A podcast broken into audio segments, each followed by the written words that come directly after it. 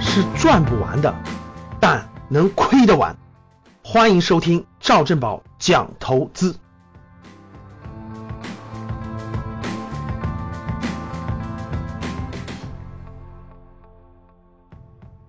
上周，整个房地产市场啊，可以说是发出了几个重大的新闻事件。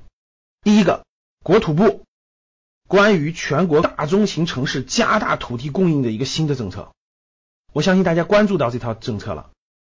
这条政策是让各地按房地产市场的库存啊，去扩大土地供应。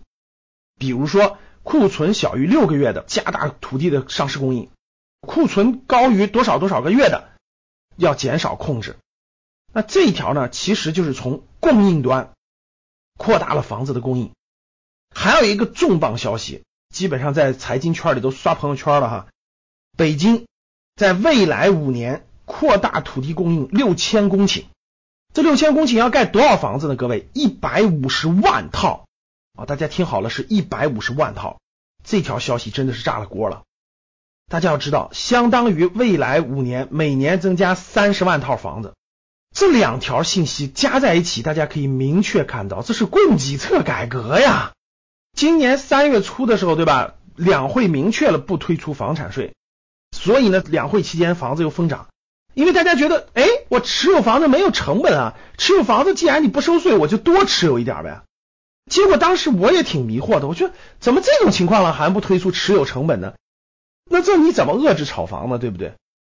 结果在中央的政策是房子是用来住的，不是用来炒的指导下啊，没想到是供给侧改革，直接加大了土地供应，加大了房子的供应。大家知道，房子就是个空中水泥，不算土地成本，建筑成本一平米就两千块钱，一百平米的房子其实就是二十来万的建筑成本，所以大家可想而知，供应很快啊。这两大供应一下就会冲击土地市场、房产市场。大家想想，我们以北京为例，你未来五年要供应一百五十万套房子，这就是将近四五百万人的居住。雄安新区再给你分化一部分人，那大家想想这个冲击力度大不大？你供应量这么大了，咱不能说跌，但是至少你想涨还是很难的了。其实回到趋势来说，大家去看看趋势。二零一六年房子疯涨之后，二零一六年国庆节开始限购。二零一六年十一月份，中央经济工作会议明确了房子是用来住的，不是用来炒的。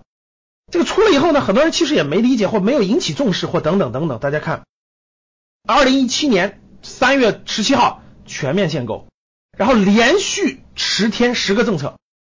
以北京为例啊，什么确认二套房呀、学区房改变呀、假离婚也不行了，等等等等啊，十个政策。然后呢，各地出台限购政策，到现在的上周的加大土地供应、加大房子的供应，各位，这已经形成了一种趋势了。这种趋势已经非常明显了。各位，我想给大家一个观念，就是大家对于房子一定要有所观念上的调整认识了，千万跟过去不一样了啊！趋势其实已经比较明确了。我的判断啊，不一定完全准确，我的判断是。